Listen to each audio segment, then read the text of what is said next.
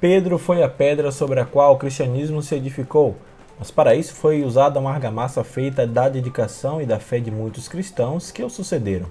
Assim, a Igreja Católica se fez grande devido aos grandes papas que teve, dentre os quais temos o Papa Gregório, chamado o Magno, ou seja, o maior de todos em sabedoria, inteligência e caridade. Hoje é 3 de setembro, quinta-feira, e este é o podcast Santo do Dia, um podcast que conta as histórias e obras dos santos da Igreja Católica, e aos domingos fazemos a reflexão do Evangelho do dia e também outros temas relacionados ao segmento católico.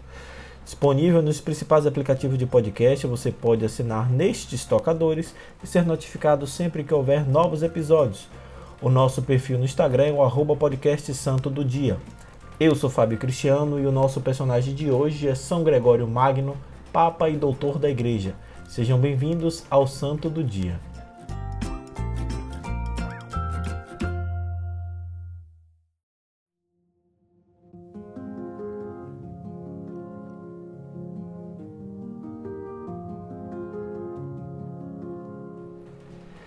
Nascido em 540 na família Nícia, de tradição na corte romana muito rica, influente e poderosa, Gregório registrou de maneira indelével sua passagem na história da Igreja, deixando importantíssimas realizações, como, por exemplo, a instituição da observância do celibato, a introdução do Pai Nosso na missa e o famoso canto gregoriano.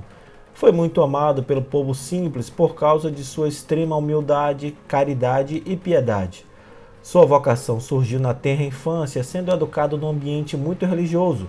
Sua mãe, Silvia, e duas de suas tias paternas, Tarsila e Emiliana, tornaram-se santas. As três mulheres foram as responsáveis também por sua formação cultural. Quando seu pai, Jordão, morreu, Gregório era muito jovem, mas já havia ingressado na vida pública, sendo o prefeito de Roma.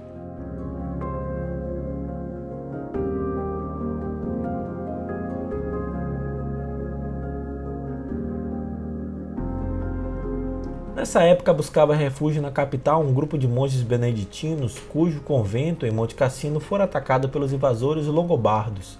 Gregório então lhes deu um palácio na colina do Célio, onde fundaram um convento dedicado a Santo André. Esse contato constante com eles fez explodir de vez sua vocação monástica. Assim, renunciou a tudo e foi para o convento que permitira fundar, onde vestiu o hábito beneditino, mais tarde, declararia que seu tempo de monge foram os melhores anos de sua vida. Como sua sabedoria não poderia ficar restrita apenas a um convento, o Papa Pelágio o nomeou para uma importante missão em Constantinopla.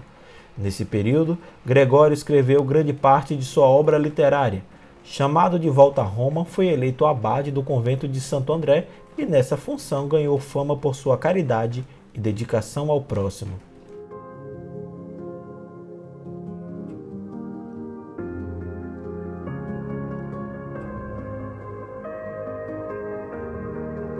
Assim, após a morte do Papa Pelágio, Gregório foi eleito seu sucessor.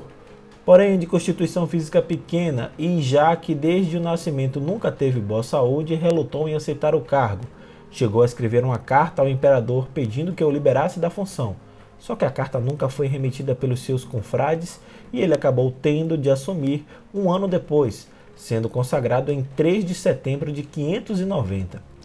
Os 14 anos de seu pontificado passaram para a história da igreja como um período singular. Papa Gregório levou uma vida de monge, dispensou todos os leigos que serviam no palácio, exercendo um apostolado de muito trabalho, disciplina, moralidade e respeito às tradições da doutrina cristã.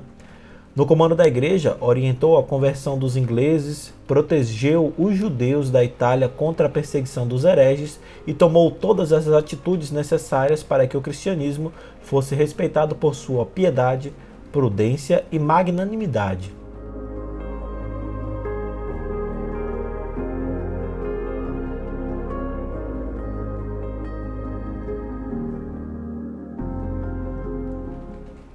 Morreu em 604, sendo sepultado na Basílica de São Pedro.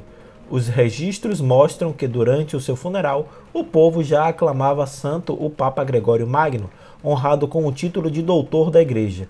Sua festa ocorre no dia em que foi consagrado Papa. São Gregório Magno, rogai por nós.